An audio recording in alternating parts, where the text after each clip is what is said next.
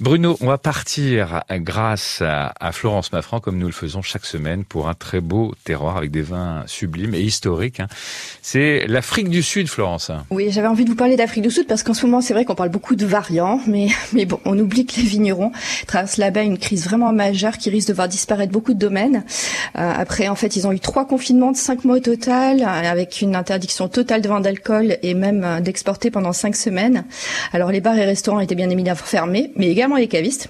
Donc euh, là, maintenant, on approche avec la, la nouvelle vendange et, euh, et les stocks sont conséquents. Donc euh, on va avoir une pensée pour eux. Il n'y a pas que chez nous que c'est difficile. Alors l'Afrique du Sud se situe à l'extrême sud du continent africain et les régions viticoles se trouvent proches de la côte à environ 200 km tout autour de la ville du Cap.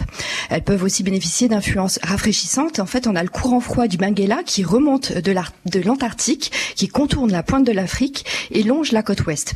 Ensuite, il y a en plus un vent qui est le Cape Doctor, euh, un vent qui souffle du sud-est sur les eaux froides de l'Atlantique et qui rafraîchit l'été, c'est-à-dire entre décembre et mars.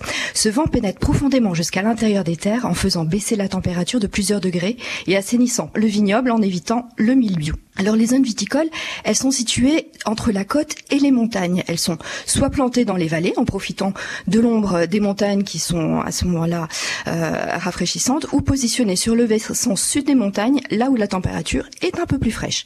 Or ces multiples expositions vont permettre d'élaborer des vins de styles très différents. Le vignoble, lui, au niveau du terroir, il va être planté sur des zones de granit, de schiste et euh, également dans des plaines alluvionnaires. Comme euh, le disait Rodolphe, effectivement, la, la viticulture commence dans la région du Cap euh, il y a plus de 300 ans avec l'installation des colonies hollandaises au XVIIe siècle. Car il s'agissait à l'époque d'une escale importante pour le ravitaillement des navires en route vers les Indes.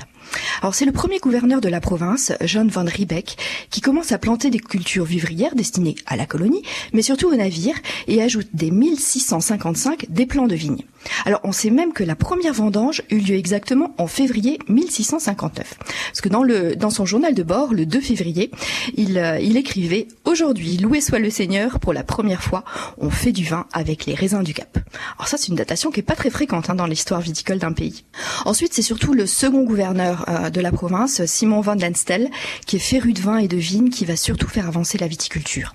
Mais surtout après la révocation de l'édit de Mantes, euh, qu'on voit arriver en Afrique du Sud 200 familles de huguenots français euh, dans les années 1680, et cela va donner un coup de pouce décisif à la viticulture. Ayant emporté dans leur bagage différentes variétés de vignes ainsi que de bonnes connaissances en viticulture, ils s'installent dans le district de Parle à Franschhoek. Ça signifie littéralement le coin des Français. D'ailleurs, on y trouve encore aujourd'hui plusieurs noms de domaines viticoles et de lieux-dits aux consonances bien françaises. Il y a quelques années, j'ai même photographié la Bordeaux Street. Cependant, en 1886, le phylloxéra va décimer l'ensemble du vignoble. Et c'est le début d'une longue période de crise jusqu'à l'abolition de l'apartheid et la libération de Nelson Mandela qui va mettre fin à l'isolement de l'Afrique du Sud. Alors c'est véritablement à partir des années 90 que la filière viticole va connaître un véritable renouveau. Aujourd'hui, le vignoble est planté à 56% de cépages blancs et 44% à peu près de, de cépages rouges. En cépage blanc, c'est le chenin blanc qui est le plus répandu avec le sauvignon blanc et le chardonnay. Viennent s'ajouter le colombard et le muscat à petits grains. Pour les rouges, euh, c'est le cabernet sauvignon qui est le plus présent, ainsi que la syrah, le merlot, un peu de cabernet franc et puis du pinot noir sur les zones euh, côtières qui sont un peu plus fraîches.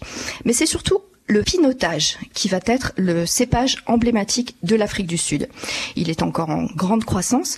C'est un cépage en fait qui est issu du croisement entre le pinot noir et le cinsault. Alors, les vins à partir de, pinotage sont soit d'un style léger avec des arômes de baie rouge, euh, soit quand il s'agit de vieilles vignes, euh, ça va être des vins plus charpentés avec des arômes de fruits des bois, des épices. Hein. on peut ajouter également des notes de chocolat et de café en, fonction de, de l'élevage bois. Et puis on va trouver aussi des, ce que l'on appelle des Cape Blend.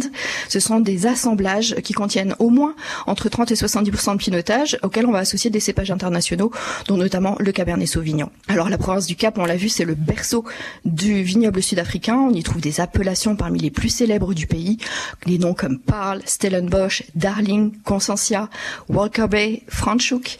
Euh, cette région, à elle seule, produit près de 80% des, vins sud-africains en appellation d'origine. Alors c'est un véritable exemple également en matière de nos touristes tourisme. Je pense que c'est il y a vraiment des, de très très beaux exemples que l'on peut retrouver là-bas. Et la région fait partie d'ailleurs du réseau des Great Wine Capitals, qui est porté par la Chambre de commerce de Bordeaux. Alors vous retrouverez ces, ces paysages époustouflants de cette belle région à la Cité du Vin, dans le survol des vignobles, lorsque la Cité du Vin sera bien sûr à nouveau ouverte. Et ça nous donne vraiment envie euh, de voyager. Vous avez évoqué le vin de Constance, hein, qui avait été donc planté. C'est un domaine extraordinaire, domaine historique, 1684, hein, planté par le gouverneur euh, de Style hein, que vous avez euh, évoqué, chère Florence. Merci beaucoup pour ce voyage. Bonne semaine, Florence. Oui, bonne semaine. Bonne Merci beaucoup. Merci beaucoup Bruno Bayarguet, caviste et négociant à Saint-Émilion d'avoir participé à notre émission. Si vous voulez en savoir plus, hein, les pages Vinocité sur francebleu.fr avec tous les liens et le lien entre autres du syndicat euh, des cavistes. Vous apprendrez euh, beaucoup de choses. Je vous souhaite un excellent week-end par avance. À suivre votre cabane chanquée avec des dizaines de surprises comme chaque semaine à gagner. Bon week-end sur France Bleu Gironde.